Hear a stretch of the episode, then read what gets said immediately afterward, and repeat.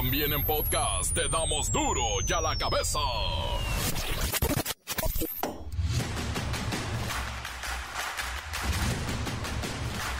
Viernes 4 de agosto del 2023, yo soy Miguelito Comunica y esto es duro y a la cabeza, sin censura.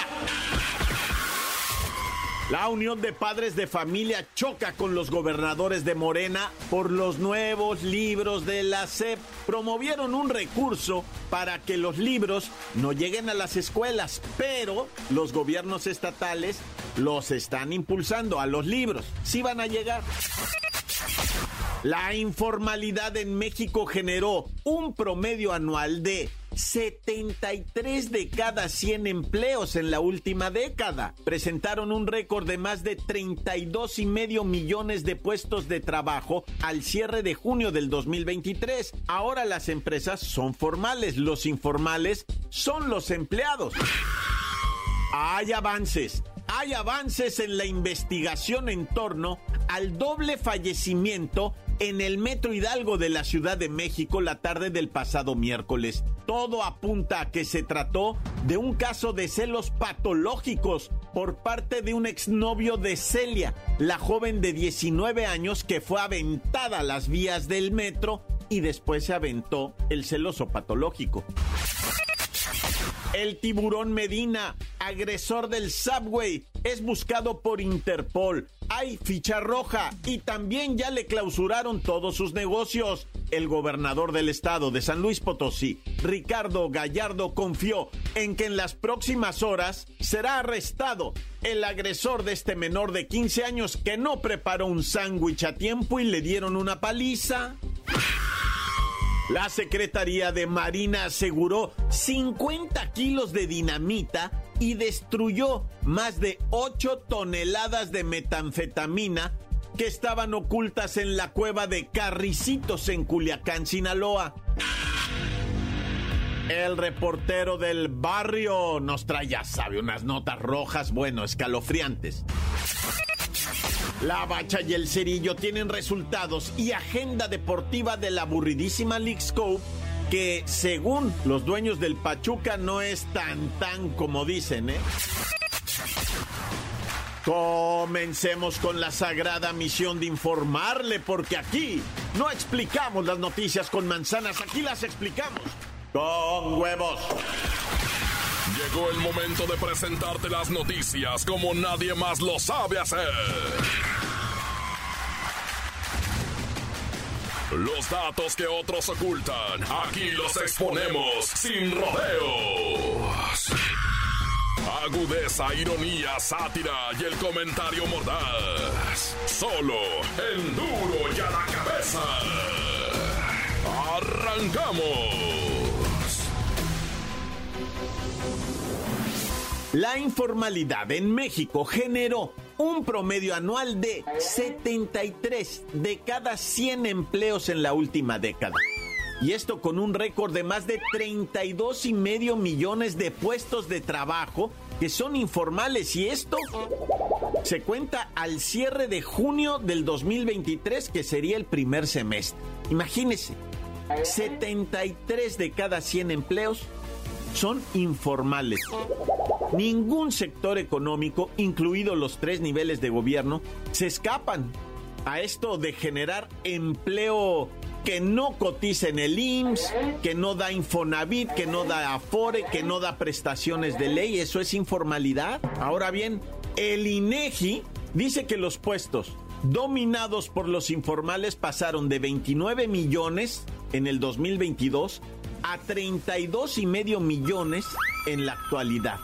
Así es que vamos con Godínez para que nos explique este fenómeno y nos exponga a los campeones también. ¿Quiénes son los campeones de la informalidad? Primeramente les comento que el INEGI señaló que el comercio, sector terciario,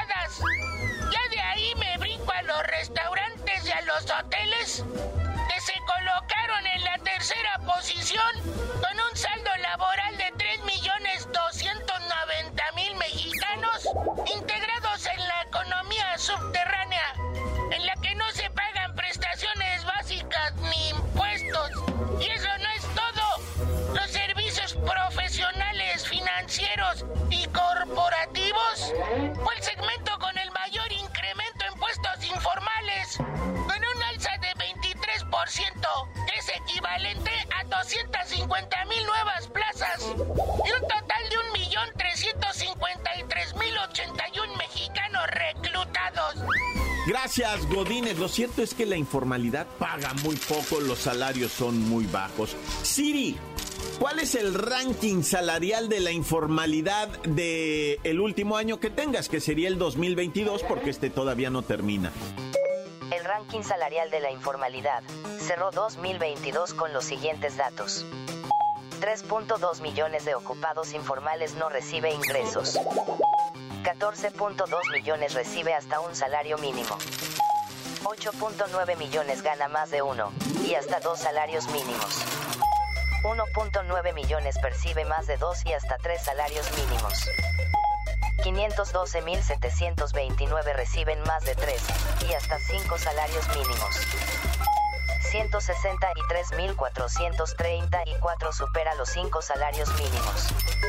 Ahora bien, todo esto dentro de el sector comercio, el sector con más trabajadores informales en México, seguido por los servicios y por restaurantes. Insisto en la idea, hoy los informales son los trabajadores, no las empresas. Es así, están legalitas, pero de alguna manera tienen a sus colaboradores, a los que les pagan por fuera, sin ninguna, sin ninguna prestación de ley. Las noticias te las dejamos ir. Y a la cabeza. Luego de cuatro días de que un joven de nombre Santiago, de 15 años de edad, fuera severamente golpeado por un señor identificado como Fernando el Tiburón Medina. Bueno, este hombre no ha podido ser detenido por las autoridades. ¿Qué está pasando? Ayer por la tarde, Santiago, el menor de edad, hizo declaraciones a la prensa sobre la agresión que sufrió y que le provocó severas lesiones, una fractura de nariz, fractura de pómulo, inflamación cerebral. Vamos con Pepinillo Rigel, ¿qué está pasando? Ay no, Miki, estoy en terror con este caso, ay no. Por eso, discúlpame que no entre con tu canción, mi Mickey, mano santo idolatrado, etcétera, etcétera.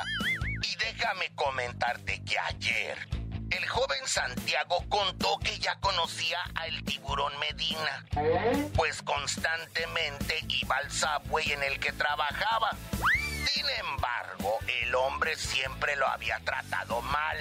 Santiaguito explicó que la primera vez que tuvo contacto con este bruto golpeador, le pidió que le bajara la música de una manera agresiva.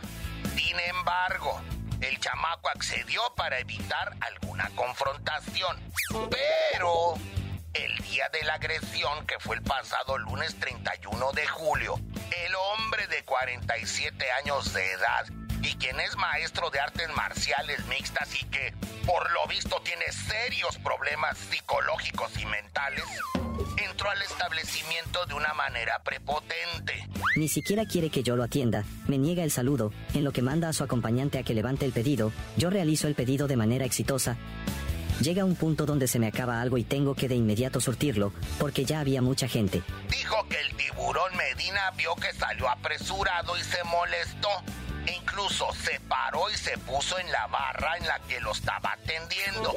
Me empieza a insultar de muchas formas, le dejo el pedido a mi compañero, le hago saber al cliente que pues tiene que volverse a formar, como todos.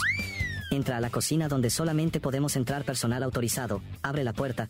Yo le digo, pues que trae, le digo, tranquilízate, no tiene que llegar a tanto. El jovencito trató de tranquilizarlo, inocente criatura, sin embargo, no le dio tiempo de hablar cuando comenzó a golpearlo. El muchachito nada más hizo bolita, pues se hacía otra cosa. Pensó corría el riesgo de que le rompiera una costilla o incluso que llegara a asesinarlo a golpes. Dijo que nunca se imaginó que eso sucedería, pues. No pasó por mi mente que este tipo fuera a ser tan salvaje, tan feroz. Y ya por último, Miki, te comento que por los golpes Santiago no podía abrir los ojos, estaban muy hinchados, así como, así como de Garfield. Bueno, Santiago afortunadamente fue dado ya de alta del hospital del Instituto Mexicano del Seguro Social, en el que se encontraba el pasado miércoles 2 de agosto. Ay, pero yo tengo un nombre para todos esos que hacen este tipo de cosas y andan así de fanfarrones. Mm, analízalo, piénsalo, Miki. Gracias, gracias, Pepinillo.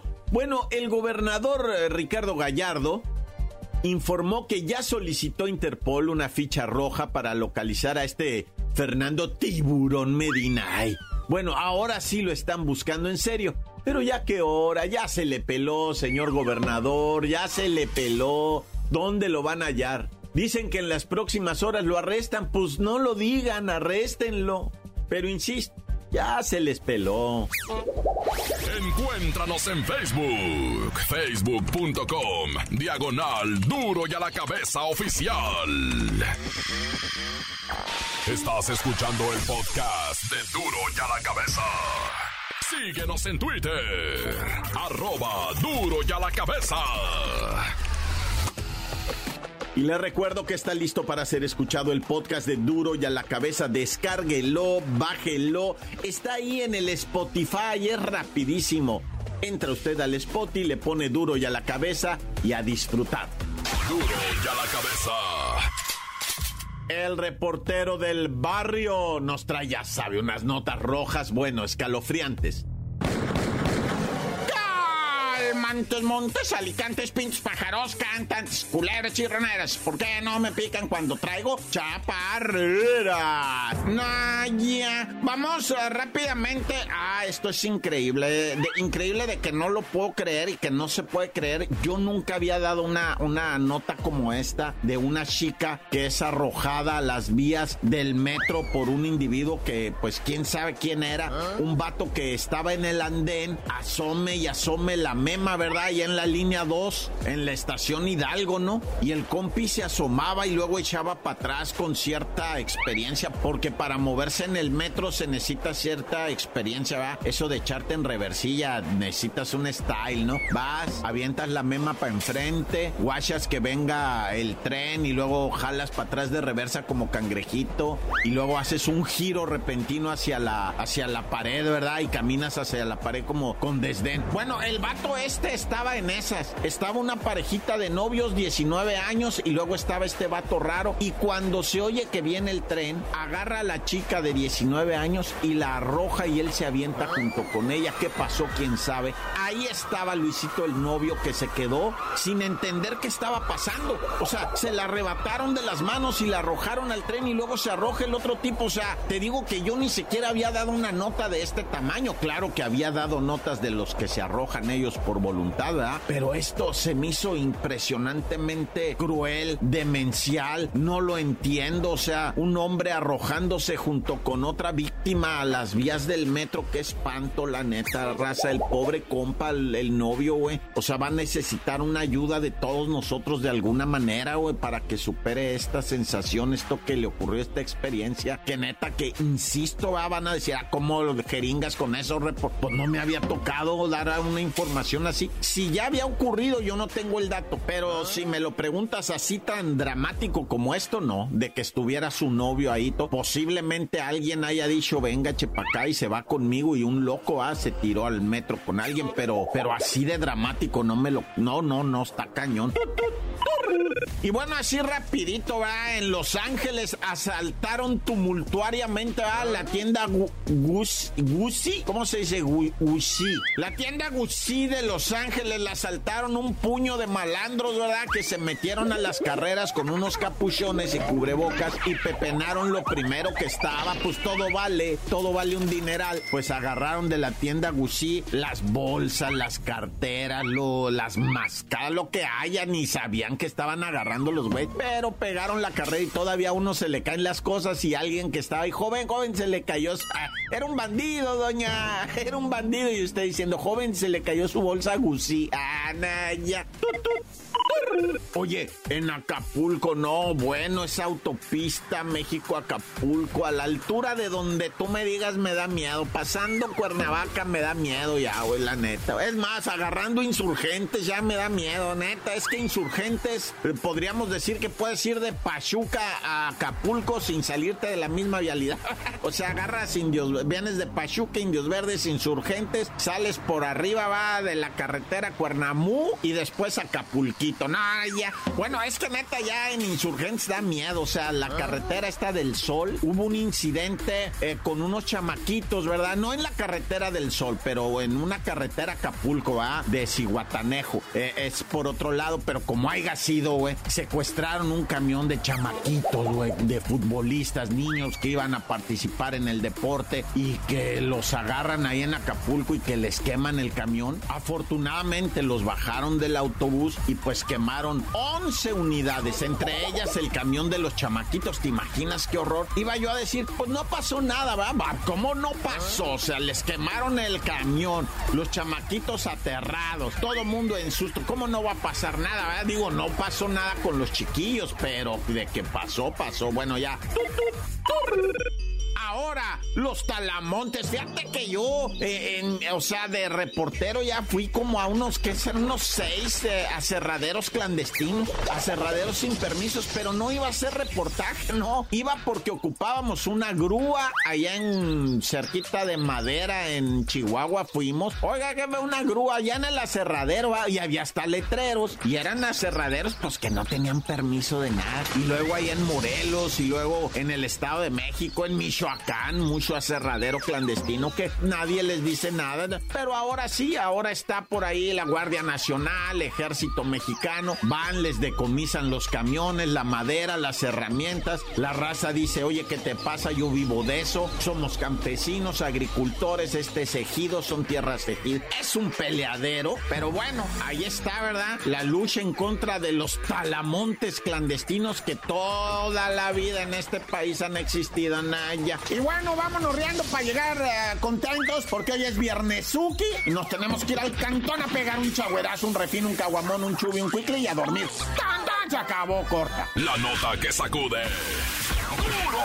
¡Duro ya la cabeza! Antes del corte comercial, claro, hay mensajes. Los envían al 664-485-1538. Duro y a la cabeza sin censuras. Mi nombre es el Pussycat. Saludos desde Forest Smith. Saludos a la perra borracha, al Chepa, al Pussycat, al cochinito Blue, a la chiva, al flaco y al puto Don César que no hace nada. Saludos de Forest Smith, Arkansas. Bye bye. Encuéntranos en Facebook, facebook.com, diagonal duro y a la cabeza oficial. Esto es el podcast de duro y a la cabeza. La Bacha y el Cerillo tienen resultados y agenda deportiva de la aburridísima League Scope que según los dueños del Pachuca no es tan tan como dicen, ¿eh? ¡La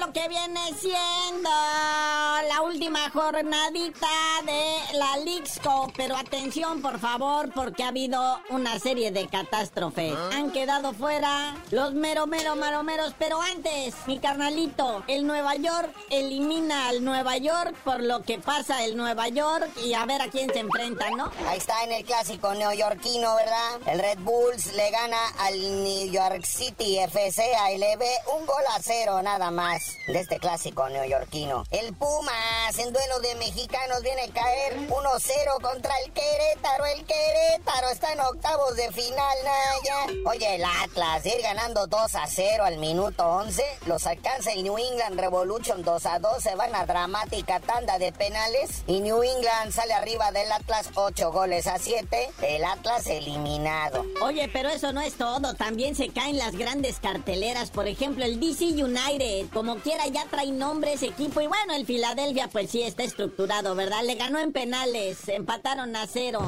Y ahora sí, pégame donde duele, muñeco, pégame, hazme llorar. El Charlotte FC ALB me saca la máquina del Cruz Azul. Empatan 0-0 en tiempo regular. En dramática tanda de penales, Charlotte se va encima con la victoria, cuatro goles a tres. Y con este resultado, parte de los cuatro grandes del fútbol mexicano están eliminados. Las Chivas quedaron eliminados en fase de grupos. Se fueron los Pumas, se fue la máquina del Cruz Azul. La única esperanza que nos queda es el AME. Precisamente el AME se enfrenta hoy al Chicago Fire, o sea, el Chicago Fire. Y esperamos, o sea, por el bien del fútbol nacional, América reacciona, ver. En otros partidos de hoy viernes de estos 16 avos de final, Cincinnati contra Nashville, 6 de la tarde, a la misma hora, Colorado contra Minnesota. Pero esos que, eso ya como quiera que sea va a calificar la LMS, pero el de León contra Real Salt Lake, ese es el que me preocupa. 7 de la tarde, el partido suspendido de anoche, el León enfrentando al Real Salt Lake. Y a la misma hora, el Toluca enfrentando al Sporting de Kansas City. Ánimo Toluca, esos diablos rojos van pues sacando la casa del fútbol mexicano. Ah, pero ¿qué tal Monterrey contra el Timbers? Ánimo pandilla. Así es, los regios también pueden sacar la honra del fútbol mexicano, ¿verdad? Porque también a las ocho y media, ahí están los Tigres, el flamante campeón del fútbol mexicano enfrentando a los Vancouver Whitecaps. Otros partidos de final, Filadelfia contra el New York Red Bulls, el Querétaro, primer equipo mexicano calificado octavos de final enfrentando al New England Revolution, el Charlotte FC enfrentando al Houston Dynamo de nuestro guapísimo HH Héctor Herrera y el LAFC de Carlitos Vela pues espera contrincante que no sabemos la condición física de Carlitos Vela, ¿verdad? Que en el partido de 16 avos de final, donde anotó dos goles, salió lesionado. Y el domingo nomás habrá partidito, pero qué partidito. Leo Messi con el Inter de Miami en las espaldas va a enfrentar al FC Dallas. Oye muñeco, pero también va a haber bots, porque hace falta ver más bats. Ahí está el box. El vaquero Navarrete enfrentando a Oscar Valdés en duelo de mexicanos, que es como la quinta vez que se enfrentan, ¿verdad? Que no hay más boxeadores mexicanos de calidad. Así como le cuentan los comentarios en el fútbol, al inmortal Jorge Campos le habían de contar las leperadas a Julio César Chávez. Nella. Pero bueno, carnalito, ya vámonos. Mucho fútbol. Hay buen box también. No hay Checo Pérez. La Fórmula 1 descansan. Creo que regresan hasta fin de mes. Ya que se reanude la Liga MX, también se reanuda la Fórmula 1. Y pues tú no sabías de decir por qué te dicen el cerillo. Hasta que la máquina enderece el rumbo y ponga ruedas sobre rieles, les digo.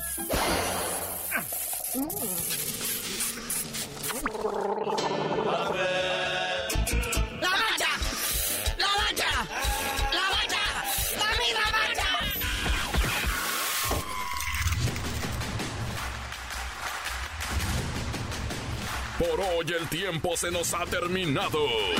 Le damos un respiro a la información, pero prometemos regresar para exponerte las noticias como son. Duro y a la cabeza es Miguel Ángel Fernández, Arturo González, Eddie González y la producción de Luis González, el señor X. Una producción original de MBS Radio.